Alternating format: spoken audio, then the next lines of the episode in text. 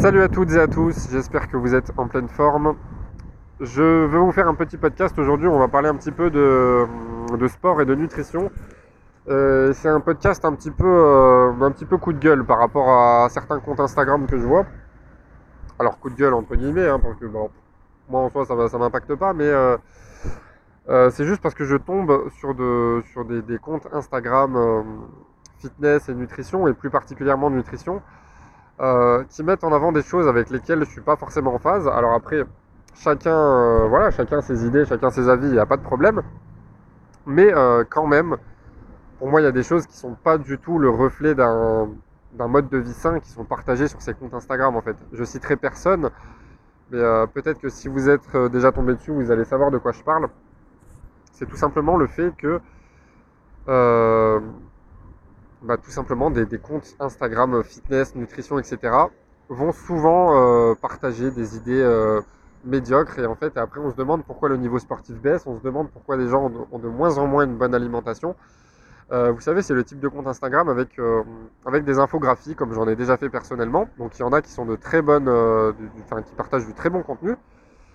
Et puis il y en a d'autres, leur contenu, vous allez sur leur compte Instagram, ils vont juste vous partager par exemple euh, les calories d'un Big Mac de McDo, les calories d'un Mars, les calories d'un Twix, euh, les calories euh, des frites de McDo, les calories, je sais pas, d'un Oreo, etc., etc., de tous les produits industriels, de toute la malbouffe en fait, juste pour vous dire, bah, vous, vous, pouvez très bien consommer ce type d'aliments et être en déficit calorique et perdre du poids, ce qui est vrai. Mais est-ce que pour autant c'est le, partage d'un mode de vie sain Absolument pas. Déjà parce que bah, c'est une alimentation qui est industrielle et, euh, bah, qui est dépourvue de tout nutriment, mais qui en plus de ça est riche en substances euh, bah, nocives pour le corps. Donc après, on euh, ces personnes-là pourraient nous sortir l'argument de oui, mais il faut se faire un petit peu plaisir. Une alimentation saine, c'est aussi se faire plaisir. et on peut très bien avoir le fameux cheat meal par semaine ou alors le simplement un ou deux aliments plaisir par jour qui peuvent être des aliments industriels. Et là, je dis oui, pourquoi pas, même si moi je suis pas partisan de ça non plus et que j'ai vraiment une alimentation euh, clean, euh, comme c'est le cas de beaucoup de personnes et que je prends vraiment énormément de plaisir à manger comme ça.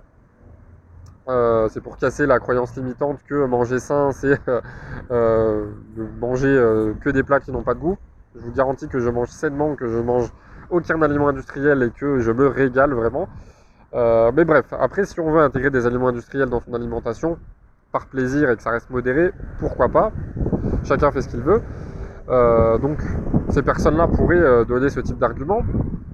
Sauf que le problème, c'est que quand on va sur ces comptes Instagram, il n'y a jamais du, du contenu de valeur qui est apporté. Vous allez, vous regardez toutes les infographies, c'est que des aliments industriels qui sont traités, ou trois quarts d'aliments industriels. Et le reste des autres publications, ça va être euh, bah voilà, regardez, euh, mon client a perdu du poids grâce à cette alimentation, etc.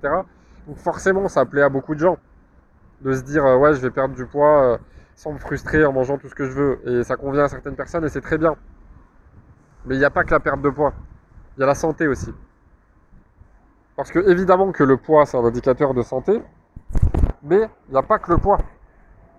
Il y a plein de choses qui reflètent la santé. Donc tout ça pour vous dire que ne tombez pas dans ce piège de voilà des comptes Instagram ou TikTok ou YouTube ou la, plateforme que vous voulez. Euh, faites-vous toujours votre propre avis et prenez conscience qu'il n'y a pas que le poids qui est important. Et surtout que c'est pas parce que vous mangez vos 5 fruits et légumes par jour ou que vous mangez sainement euh, qu'à côté vous pouvez vous goinfrer de produits industriels et que ça n'aura pas d'impact. Évidemment que ça aura un impact, et je ne parle pas que du poids, parce que vous chargez votre organisme de toxines, de produits chimiques, etc. Donc vraiment, c'était un petit coup de gueule euh, là-dessus pour ce podcast assez rapide. Vraiment limiter au maximum les produits industriels. Et je vous garantis que euh, tous les aliments industriels que vous aimez, si vous vous désintoxiquez, vous allez vous rendre compte au bout de quelques semaines à quel point euh, bah, vous étiez drogué par la malbouffe, par des goûts artificiels, et surtout qu'il existe des alternatives euh, bah, qui sont encore meilleures d'un point de vue gustatif et qui sont meilleures pour la santé euh, bah, à travers le fait maison tout simplement. Donc après vous allez me dire ouais mais moi j'ai pas le temps, moi j'ai pas l'argent, etc. la plupart du temps ça, ça, vous coûtera beaucoup moins cher. Et pour ce qui est du temps, Je vous invite vraiment à vous intéresser au batch cooking, c'est-à-dire de préparer ces plats à l'avance sur 3-4 jours, sur une semaine. Ça fait vraiment gagner énormément de temps. Voilà, je vous dis à très bientôt pour un nouvel épisode. Prenez soin de vous. Ciao, ciao.